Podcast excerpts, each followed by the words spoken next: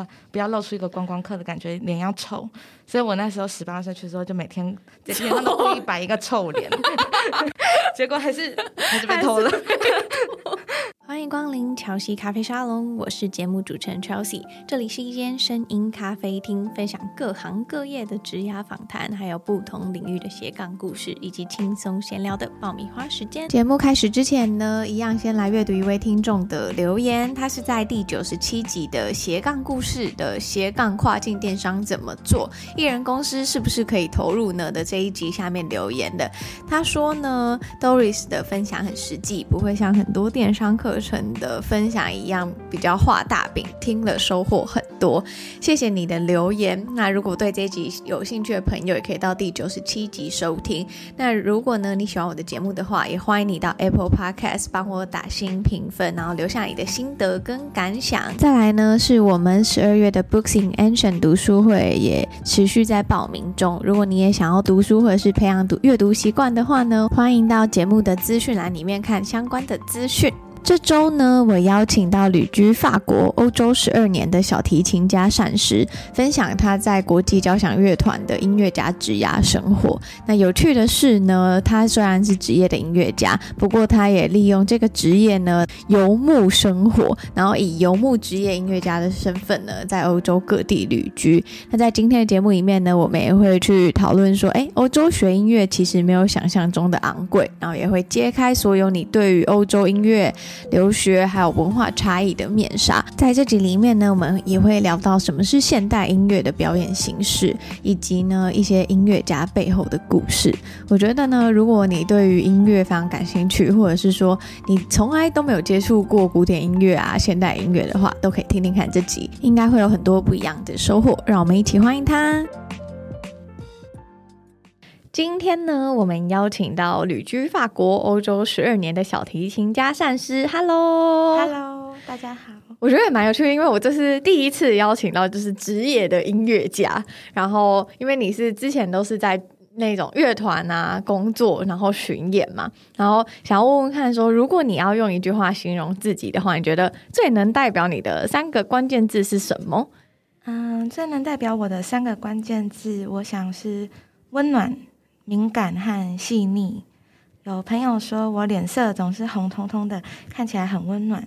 嗯、呃，然后敏感的话呢，是以前在法国里昂高等音乐院的小提琴教授 Marc Daniel，他发现我是一个敏感然后敏锐的人。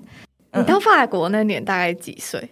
嗯，我是十八岁。的时候去，哦，所以你待了十二年，就是一直到你三十岁的时候，你才回来台湾。嗯嗯，你觉得这十二年的过程里面，你是哪里人？啊、呃，我觉得会有一点在法国也觉得是外国人，然后回来台湾，到目前也还有一点自己是外国人的感觉。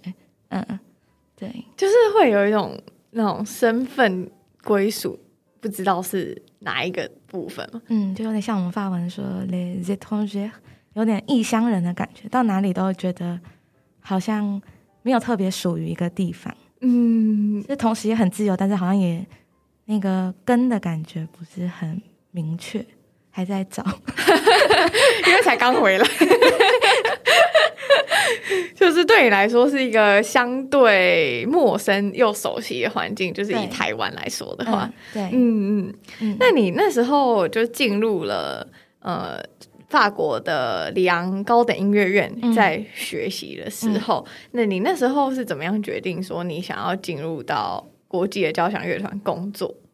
嗯，那时候还在学校学习的时候，有看到学校布告栏在贴一些国际交响乐团有在。招招聘音乐家，招聘乐手，然后呃，利用附近有一个城市，隔壁城市叫圣蒂田，他们的歌剧院刚好是在招人。然后因为前面提到，就是我父亲是声乐家嘛，然后从小我对歌剧也蛮有兴趣的，所以看到那个广告之后，就决定去试试看。然后所以得到了嗯、呃、约聘的契约。那从二零一六到二零一八，总共工作了两年。那平日白天就在学校上课。嗯，赶论文这样，然后晚上去歌剧院，呃，排练跟演出。对，大家对于就是在法国或者是在国外留学，可能都会有一个想象，就是觉得说可能要学费很贵啊，然后或者是说要找当地的呃工作也很难呐、啊。那在音乐的这个领域或在艺术的领域的话，也是这样子吗？嗯，如果以学费来讲呢，念私立当然就是也会很高，那所以大家就会想要考公立的学校，那入学的门槛又非常高，因为可能是嗯一两百个人竞争五到十个位置这样。那那一年呢，学费其实只有八百欧元，就是以里昂高等来讲，那法国总共有两家音乐呃高等音乐学院，只有巴黎国立高等音乐院跟里昂高等音乐，然后它的缩写是 CNSM Paris，就是 CNSM Paris 和 CNSM CNSM Lyon。那这两间学校是对连对法国人本身来本国人来讲也都很难考的，然后外国人就是会慕名前来，所以像我同学是各国都有，就是美洲、亚洲都有，那大家就抢那个位置。至于呃在学校的话，其实资源是蛮丰富的，然后学校也有学生宿舍，然后嗯、像刚刚说的一年学费，如说八百欧元的话，其实台币大概就一年才两三万而已。那住宿方面，法国政府也是每年呃每个月有给约两百欧元的房屋补助，所以其实是蛮多的。然后在艺术方面，像二十五岁以下，他也有给很多呃参观博物馆啊或听音乐会的优惠，就是有些是半价或怎么样，所以就是很鼓励年轻人也参加呃这些文化活动、听音乐会，就不会像有些国家只有老人家在 享受古典音乐，对，然后因为他们。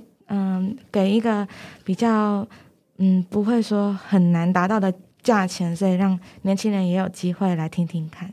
那你真的在那边生活啊？你你有觉得真的会让你沉浸在艺术跟文化里面的感觉吗？对，嗯，就是像我之前在念书的时候，因为住校，然后就常常练琴就练到忘记时间，因为我们就呃。从八点可以练到晚上十点。你说早上八点到晚上十点，嗯，中间都没有休息吗？对，就是如果忘琴的时候就会。然后我的小提琴教授他也是，因为像我们就是在台湾，比如说一堂课就五十分钟或一小时，就是嗯，可能断的蛮清楚的。但是我们在那边就是老师都很愿意教，所以有时候是以一个曲子。能够上完的时间，就他没有在算时间。所以有一次，我跟我的主修教授一天就上了五个小时，然后我们也都没有注意到，但是后来觉得肚子好像蛮饿的。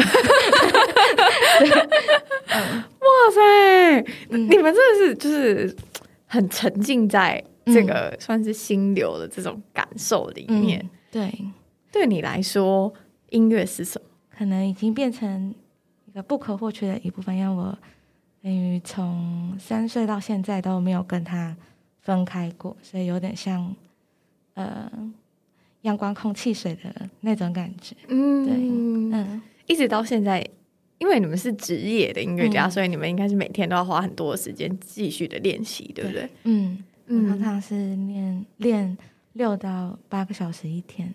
那回台湾之后比较难。保持住，因为那种氛围改变了，这样。对，因为这里感觉就是效率，然后对对那个时间算的比较精确。哦，嗯、那你觉得这是有跟文化有关系吗？嗯，有关系。我觉得他们在追求艺术上面也是很多人也是蛮执着的，然后可能有点完美主义，所以他老师会觉得如果还没有修到完美，就不放你走，嗯，不让你下课这样。我比较好奇的是，就是你们当初，嗯、因为刚刚说，嗯，很多人想要进去国立的音乐学院，嗯，那你那时候在考的时候，也是就跟大家一起竞争嘛？对、嗯，你那时候会有一种，就是觉得压力很大，或者是遇到瓶颈啊等等的这种时候，嗯、那你都怎么做？嗯，可能会就去河边散散步。对，因为毕竟那河也蛮美的。对，就 学校前面就是呃拉松，就是索恩河，然后后面有一个山坡，就前面有小河，后面有山坡，就是走走散散心，然后再重来，就是重新开始准备。但是没有想过要放弃走别条路吗？嗯，看到就是很多同才以前在堂同才都转行之后是其实有动摇过。就是这个想放弃的念头，其实也许每天都有一点点会产生，但是最后好像还是对他的对音乐的热情还是会超越别的事情，所以让我就是 stick 在这件事情上面黏住了。嗯，嗯，对。所以大家转行的话，就是不再做音乐嘛，还是也是跟音乐有关，只是不是职业的音乐家。嗯，有蛮多是就不做音乐的，哦，因为觉得音乐这行可能投资报酬率太低，就是花了太多时间，但是不一定会就是达到所谓的成功，就世俗上的成功。那，嗯，心里的满足是有的，那是因为对，就是可能不算是条件很好的职业，不一定每个人都可以。嗯嗯嗯，那在这个挣扎里面，你曾经有过吗？嗯，可能就是如果说心比较不定的时候，可能会练很久，但是并没有什么进步。那时候就是有点，可能就是卡住有瓶颈了。对，那但是就是这种时候，就是需要沉淀一下，然后想想看是不是目前没有按照，就是可能你现在做的事情可能没有。完全倾听你自己的声音、心声，这样可能只是因为大家都这样做，你就跟着做的时候，然后走久了就会有点累，因为那不是你心里真的想要做的事情。我觉得你们这样的职业有个很厉害的地方，就我还蛮佩服的，就是你们花了很多每天花了很多很多的时间在跟自己相处，嗯，然后自己较劲也有点，就是你们是真的就是跟。不去跟别人比较，或者是你们是真的就是跟昨天自己比较的这种感觉，嗯、你觉得这样子等于说每天的算是修炼吗？或者是每天的这种练习对你的心境啊，或者是对你看待整个生活啊、人生啊，有什么样的改变？嗯，我觉得学音乐的路就是会让自己更了解自己，这样就是你单独一个人在琴房，然后跟作曲家。想要传达的东西，就是在作曲呃曲子里面，然后也其实也是在跟自己对话，所以我觉得会越来越了解自己。然后有时候在诠释这些曲子的过程中，你会发现到你还不认识到的自己，然后这种时候觉得还蛮蛮酷的。有什么例子吗？你觉得发现到你还不认识自己的这种？嗯，就是像我演奏 Shostakovich，就是肖斯塔高维契，或者是有另外一个作曲家 Weinberg，他们平常是比较冷门的。然后他们的风格是很压抑，很嗯，听起来会很寒冷这样。然后我就有发现我自己其实稍稍微插播一下，好，听起来很寒冷是什么意思？就是很压抑的那种冷，是它的那个调会比较低这样的吗？嗯，对，然后会可能很快或者是很慢的感觉。嗯，会我会用冰山去形容它，就是你看起来它表面上也只是一个很简单的旋律。可是你听完之后，心情会蛮沉重的哦，有一种对，然后就会把自己可能有些平常没有说出来的话或什么藏在藏在音乐音符里面。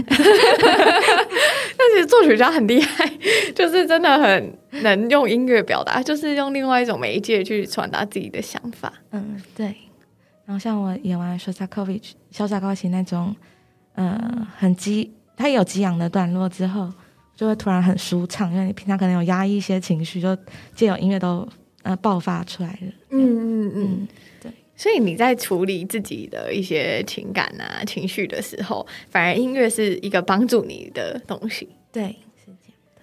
这样子很很有趣，就很像是画家可能在画画的时候，嗯、他的画给人家的感觉。那你你们是音乐，就是在演奏的时候，这个演奏可以抒发一些你们的这种感受。嗯、对。嗯，这我倒是第一次，就是就是听到说，哎，可以用音乐来表达。因为以前可能都会觉得是一种视觉化的东西，画可能就真的，一看就知道。嗯、那音乐的话，好像是要把它听完，嗯、或者是好像是听着才会有感受。可是我不知道，原来在演奏的时候，你也会有这种感觉。嗯、然后有时候我演奏完，就是有时候听众会突然落泪。然后他们可能是想到他们联想到他们自己的什么情绪或什么事情，然后也许跟我演奏的时候想的事情也不完全一样。不过就我觉得这点很很 magic，觉得很神奇。就大家透过同样的音乐那个的时空下，但想的不见得是同样的事情，但是呃也是另外一种共鸣吧。就就很像在那个情景里面，大家有一种频率在共振。对、嗯，就是艺术。我觉得艺术啊，或者是。嗯嗯，这种音乐感性的东西，其实还蛮能够给人家这样的嗯感受。嗯然后想要问说，你那时候后来去了歌歌剧院嘛？嗯，那毕业之后呢？我觉得很好玩的是，你就有开启了一个游牧音乐家的生活。嗯、你可能你就离开法国，然后在各地旅居。然后想要请你聊一下，说，哎，那时候怎么会想要开启游牧音乐家？没有继续待在法国，然后还有你去了哪边？然后跟如何实现这个这样各地旅居的嗯生活？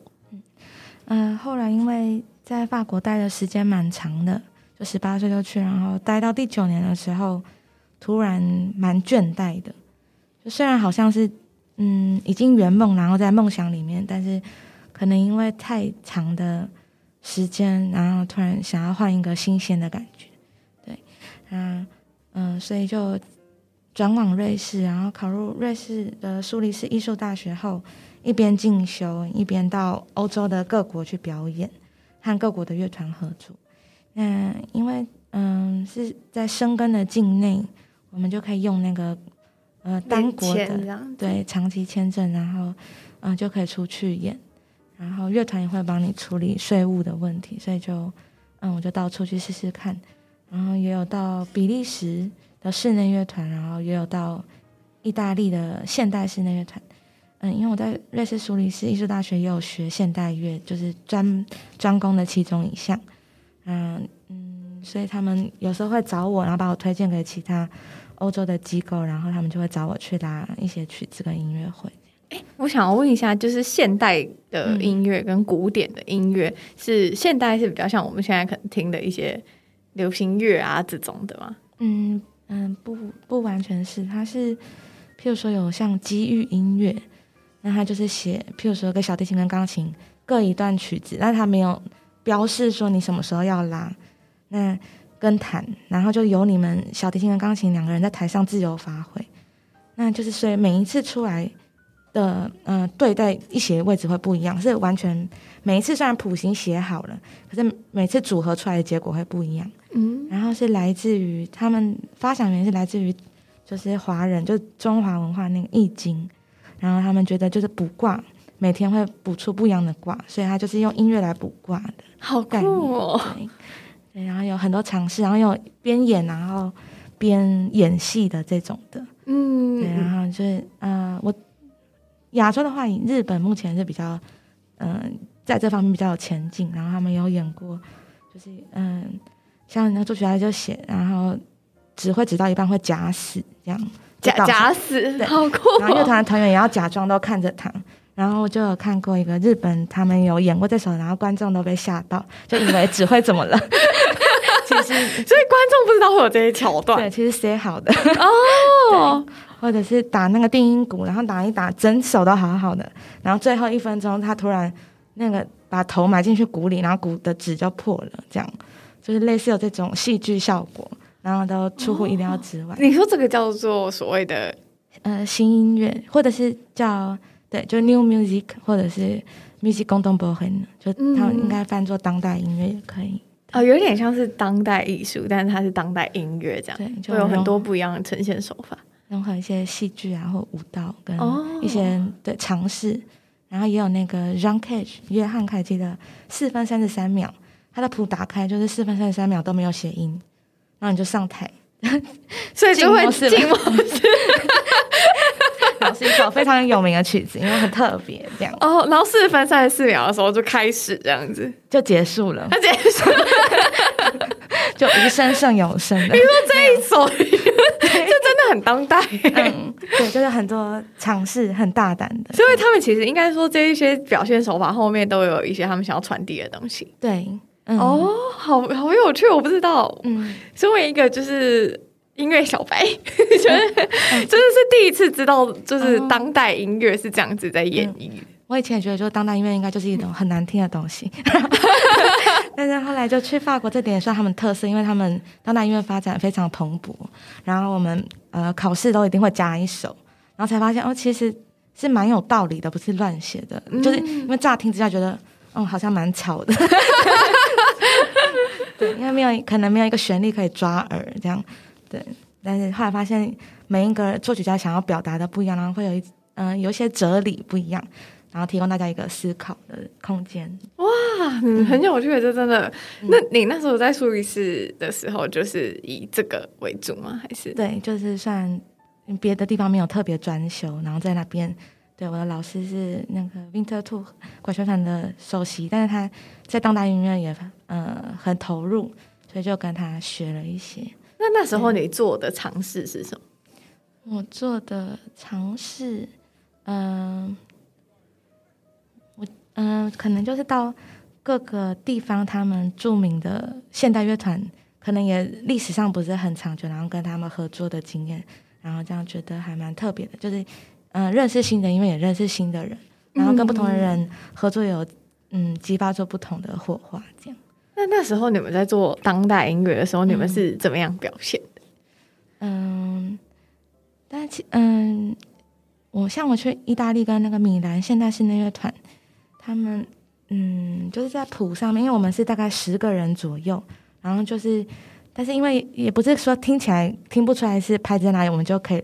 乱拉也不是，所以都会花很长时间去琢磨每一个要怎么在一起，就是那个 meeting point 要找到，就中间是自由发挥，但是哪些地方要又要合在一起。哦，你是说你们可能就是有一个主旋律吗？嗯、还是还然后你们的自由发挥就是你们去抓一些你们喜熟悉的，可以符合这个主旋律的，嗯，然后在某一个交界点的时候，你们又可以合在一起。对，也有一点像即兴音乐的 improvisation，他给你一个时间，然后对你先弄一弄你自己想要的，大家弄一弄。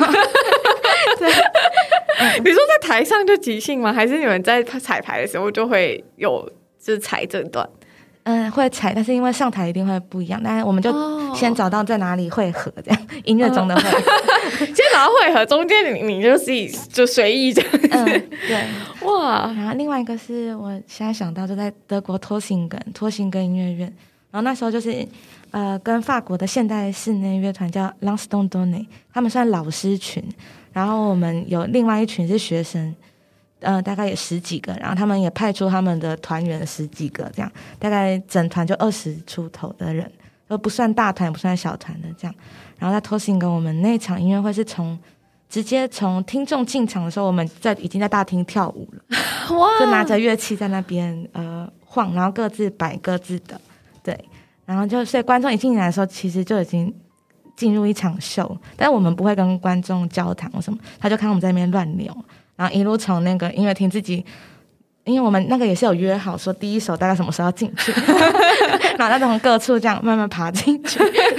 对，比如说可能从观众席啊，可能从哪里啊、嗯、这样子再进场。对，但是因为就是大家玩起来有时候太疯狂，嗯、然后因为嗯、呃、可能有人会摔椅子啊或什么，因为也有激昂的时候。然后因为我们同时手上拿了乐器，所以有时候有点害怕，因为有时候 同僚已经整个沉浸在里面。然后突然就会拉，因为他也可以去，呃，就是舞台上的人，他也可以突然找你即兴，说他有时候会突然拉着你转之类的。然后我就觉得，哦，还没有准备好，怎么突然对，就是会有这些，嗯。那感觉你后来就是，嗯、呃，可以这样子讲吗？就是你在法国的这九年，其实是很就是专注在。传统的这种古典音乐，嗯、然后到了后面去瑞士的时候，你就是完全的去尝试这样当代音乐的一个创作形式。嗯，对，感觉是很开心的这种感觉。对，因为在法国好像是先打个基础，不过呃，现代音乐的方面也是大法国就开始有点奠基了。嗯，那可能到瑞士的时候，因为自己也比较年纪稍微大一些，所以比较独立自主的时候再。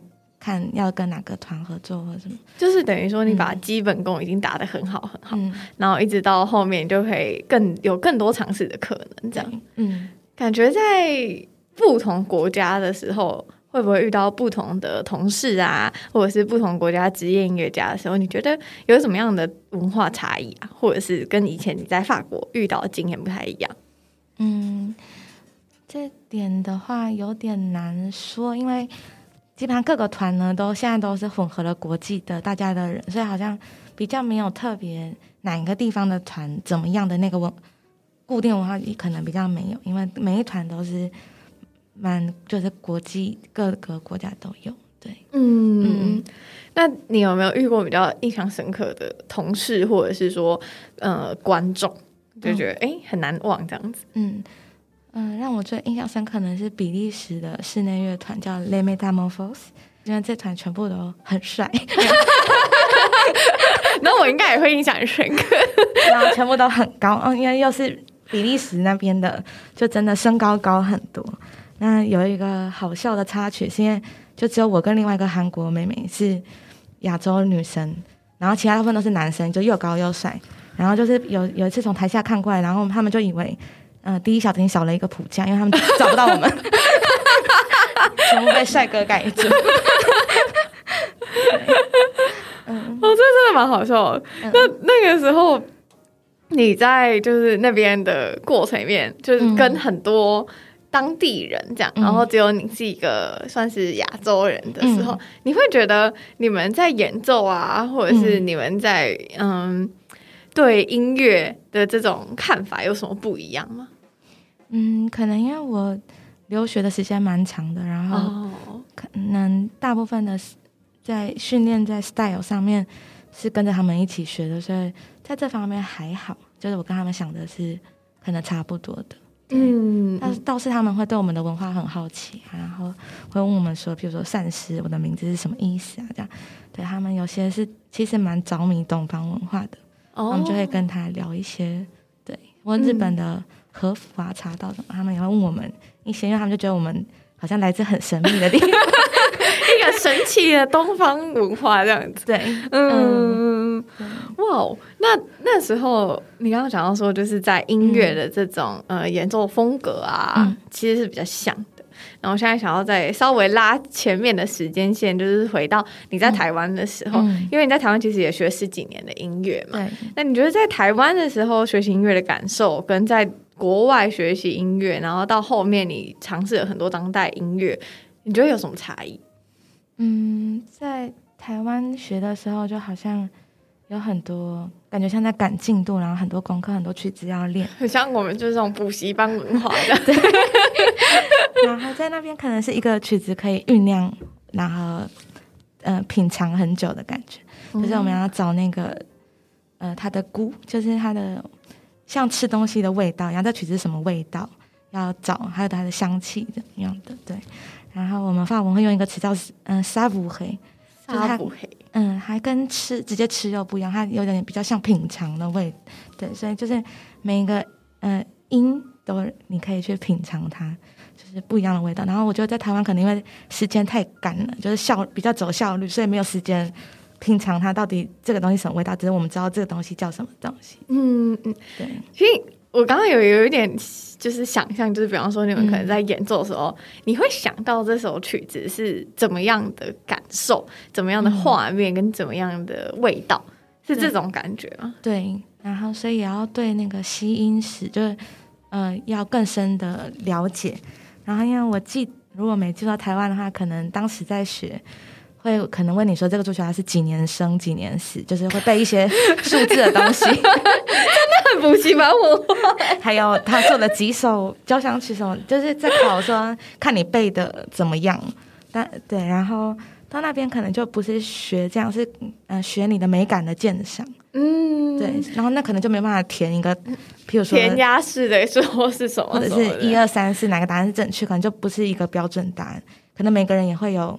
不同的想，我觉得有点像法，因为法国他们考 Bac 就是高中毕业会考那个哲学题目，然后就会常常考一些像生死的问题，然后是开放式回答，有点比较像那样的课。你刚开始到的时候会觉得有够抽象，对，然后就很怕那个上课点我起来，因为他们都问我说有什么意见，就随时都要发表意见，而且我也没什么意见，随时都要充满意见。然后他们还蛮法国人，尤其法国人很喜欢表达自己的意见。嗯，对，嗯、呃，有时候有点天马行空，不过听一听同学讲也蛮有趣的。你觉得这样子的文化，然后你等于说十几年在台湾，十几年就是又在欧洲这么的算是个人主义的这种国度，嗯、你觉得你有怎么样被影响吗？或者是说？你在后面可能面对于自己在音乐啊，或者是说你可能在教学的时候，你会有怎么样的转变？嗯，我觉得，呃，像在台湾，我们还是，比如说高中可能还是要穿制服啊什么的。然后我觉得，像我们在音乐上的诠释，也是大家比较走一个有一个标准化，就大家会觉得这样就是好。对，那可能你就不能尝试一些奇怪的。特立独行的东西，指挥不能假死。那谁？谁会鹤立鸡群这样？但就法国人还蛮鼓励你找到自己的独特性，嗯、就是你在世界上没有一个人跟你一样，然后要找到你那个特别特长的东西。对，你觉得你找到了吗？嗯，还没有完全对，但是有一点线索的。对对，大概了解说，然后也不会怕说。因为大家都跟人家不一样，就呃会害怕人家眼光或什么，就比较好像不在乎别人比较有自信。我就是要拉这样，对，我就是这么诚实，这样很好玩哎、欸。嗯、那你在旅居欧洲，后面旅居欧洲这三年之后，嗯、你有有再回到法国吗？嗯，有，有时候还是会回去。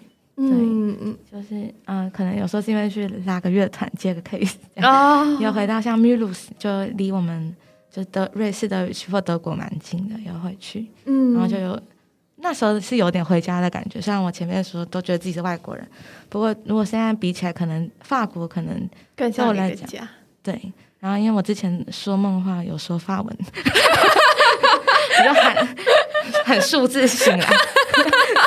让他退，然后他自己下去。法文，所以也是在这十几年间边练音乐，然后边学法文这样子。嗯、也有可能是因为当时也许还是有点压力，但是我不会喊就是德文下行，只有法文。所以现在法文已经就是很熟悉了吧？嗯、对，就我之前也有去考他们的法文检定，然后考的还可以这样。嗯。嗯 这样很很有趣诶，就是在欧洲其他国家觉得自己属于法国，嗯、然后在整个世界上觉得好像属于台湾跟法国。对，嗯，就每次如果像搭火车什么经过法国，就觉得很开心，因为听到熟悉的语言，嗯、然后就有点就如鱼回到水里的感觉。嗯，然后因为就讲法文比较没有障碍，因为我后来去算学瑞士处理是德语区，但是。呃，待的时间比较短，然后也没有真的那么好好的学德文，就觉得，呃，可能更融不进去。嗯，真的会有因为语言然后比较难融入当地的的这种嗯问题吗？会，然后我觉得语言可能也搭配着思想，所以我可能跟法国整体来讲文化比较合，然后对跟德语的人就比较难沟通，然后有点一板一眼的感觉，这样子吗？太严谨了。就是那个法国人比较浪漫，对，比较 flexible，这样，有个弹性的。这个表现在音乐上面吗？对，我觉得德国也是蛮严谨，然后就是说，呃，有没有就德德语区也会说有没有照作曲家写是怎么样的 articulation，你有没有你有没有做到，有没有按照，也是有一点限缩你的那个嗯自由，很爱自由，就感觉你。就是选择法国是一个很很适合自己的选择，哎，对，就嗯嗯，不喜欢人家管我。你是你，你那时候到法国的时候完全没有任何不适应吗？啊、呃，对，好像适应的蛮快的，哦，因为是自己喜欢的地方，可能对。那大家都会有一些都市传说，说什么法国治安不好啊，什么什么，嗯、这个是真的存在吗？还是说其实只是观光客这样？呃，我也会，所以。你说你也会被偷？对，我有被偷过，但是那个小偷应该很傻眼，因为我那天钱包里只放了五欧元，太少。所以其实去到欧洲不要就是用太好的东西。嗯，而且因为我们语言学校老师有提醒过我们，就是要不要露出一个观光客的感觉，脸要臭。所以我那时候十八岁去的时候，就每天在脸上都故意摆一个臭脸，结果还是还是被偷了。就是可能要尽量符合当地人的生活这样子。但其实融入的更快吧，因为你就是某些模仿，然后就自然而然的成为了他。就就不小心，很多法国人都问我路，我想说我不这里人。你说他们问你一个就是亚洲面孔的人路这样？对，因为我已经伪装成好像在那里活很久，别太说。就发现，哎、欸，这个也是外来的观光客。天哪，超好笑！对那那个后来就是你毕业，在苏黎世毕业之后，嗯、然后等于说又辗转回到了台湾嘛？是因为疫情的关系吗？对，主要因为疫情，然后呃，我们有很多录音啊或演出的计划都延宕了。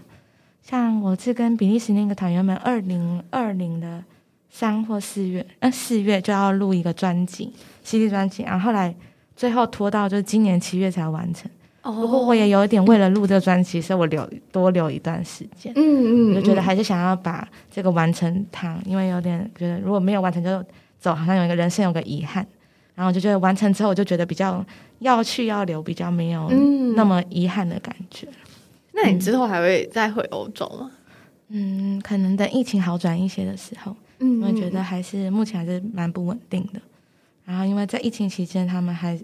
也就是那个种族歧视跟排外有加剧，然后也是感受蛮深，所以就觉得最后觉得还是先回来好了。所以你现在已经伪装的很像，还是可以感受到种族歧视？对，就是他们都直接叫我们那个 coconut virus，直接在路上哦。对，然后就会像我在超市结账的时候，就直接不排我后面。就欧洲各国都是，对，瑞士也很严重。嗯嗯嗯嗯，所以我就觉得好像。活得不太开心，就回来。哦，真的哦，嗯，嗯对，嗯。那那时候你去了，呃，回来之后，嗯，你有未来有什么样的计划？嗯，未来的话，嗯、呃，因为我现在最近收到通知，就是入围一个波兰的比赛，所以我，嗯、呃，可能一两个月内还会再回去比一下，在波兰，哦、这次在波兰，然后第一次去。所以等于说，一身为一个职业音乐家，你们就是需要在很多不同的城市这样子游走。嗯，对，嗯。嗯，你喜欢这样的生活？我对原本尤其年更年轻的时候非常喜欢，就觉得一个人背着一个琴，然后拿一卡箱子，很浪漫这样子，想去哪就去哪，很酷。对，但现在有点累，太久了，是不是？对，现在已经。嗯，觉得好像可以找一个大致稳定，但是偶尔出去一下那种感觉。那你现在有找到这个平衡的吗？嗯、呃，我觉得算有，就是目前发展我还蛮开心的。对，现在主要的话还是职业音乐家。现在回台湾的话，主要是嗯、呃、教职，嗯，然后在呃大安区一个德布西音乐艺术中心当小提琴老师，然后不去上班的时候就。呃，家教法文，就我现在法文跟小提琴学生是差不多的量哦。我也觉得自己觉得调这个平衡蛮好的，就是我也有对两种都有用。那还可以去波兰的，对 对，偶尔报名一下去一下，这样就 OK 了。对对，嗯，那爸妈就是看你这样回来，就是应该也觉得蛮支支持你在十几年前做这个决定。嗯，这个我就不知道了。知道他们可能就是一开始，因为现在又回头当老师，就回来又当，就是 他们原本希望我做的事情嘛。对，那他们会也许会觉得，为什么一开始就如果说直接当老师，那嗯、呃，如果看结局的话是一样的，但是过程对你来说才是重要的。嗯，就是有经历过不同的，或者是说，可能在当你的学生的时候，他们可能会。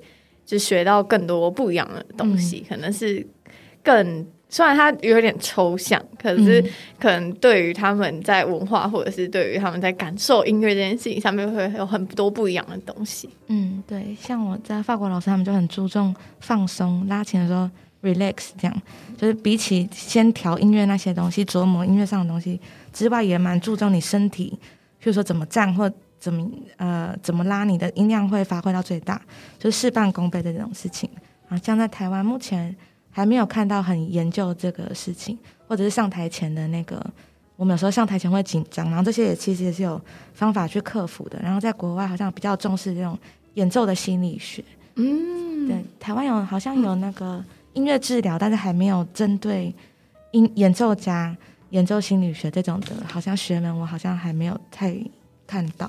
应该是还没有，但在欧洲蛮多。对，就是学校也会都有这个课，哦、就 music 呃 therapy，但是它以前在音乐治疗里面，但是我们也可以去学，就是譬如说，嗯、呃，面对考乐团啊这种突然要很专心，但是很紧张的状态，要怎么处理这样。嗯，所以它是有一个比较偏公式化的方、嗯、处理方式，然后也要实践，就是他跟你说方法，但是你可能要直接试试看，因为也不是每个人都用同一个方法有效。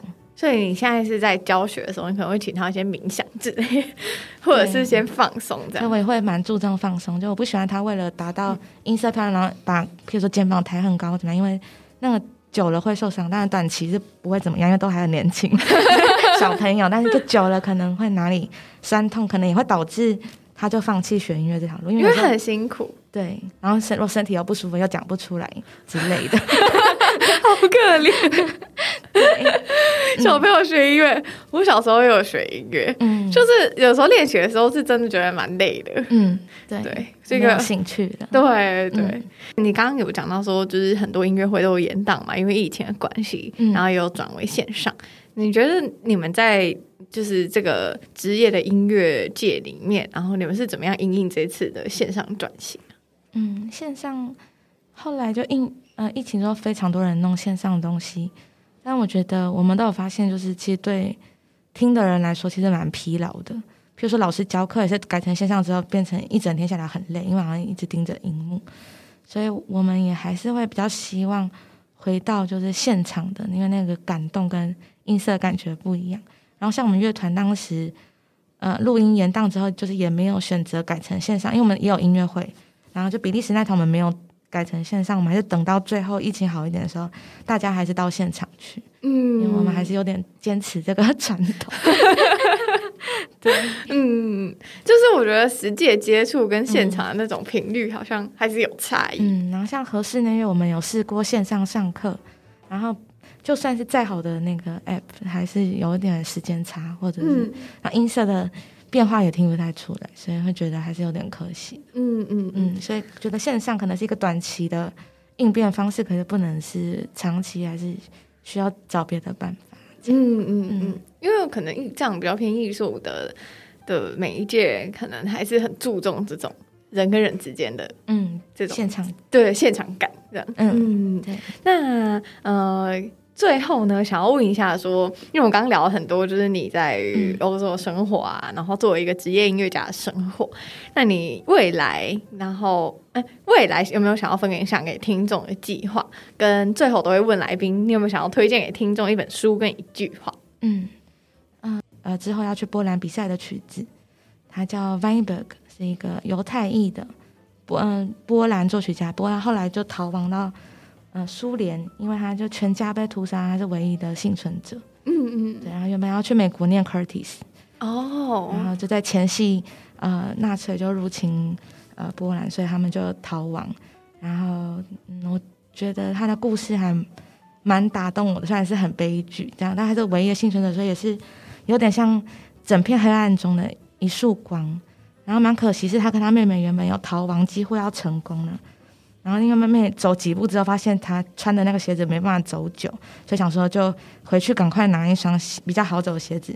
结果妹妹就回去就被抓到了，所以就最后就只剩她一个。最后，嗯，她就逃，经过好几个地方，最终回到苏联，到莫斯科，但就从来再也没有见过她的家人，然后就在那边终老，也没有再回波兰。哦，对。然后这个数学家，就是以前也都比较没有人注意到。